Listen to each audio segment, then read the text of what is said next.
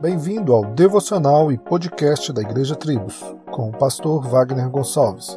Visite o nosso site www.igrejatribos.com.br.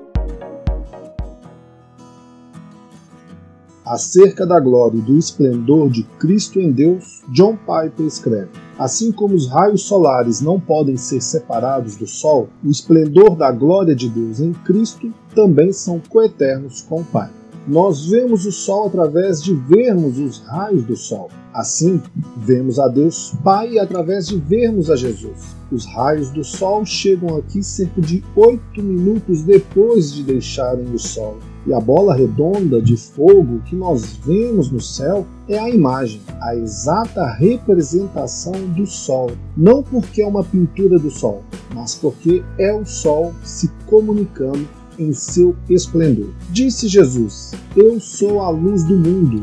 Quem me segue nunca andará em trevas, mas terá a luz da vida.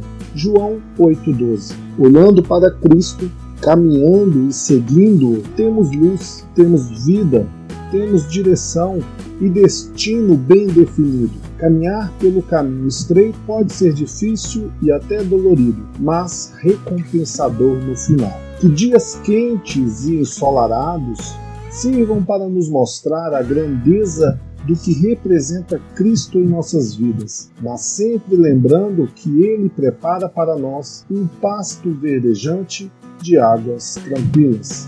Tenha um ótimo dia e que Deus te abençoe. Solos Cristos, dele, por ele e para ele.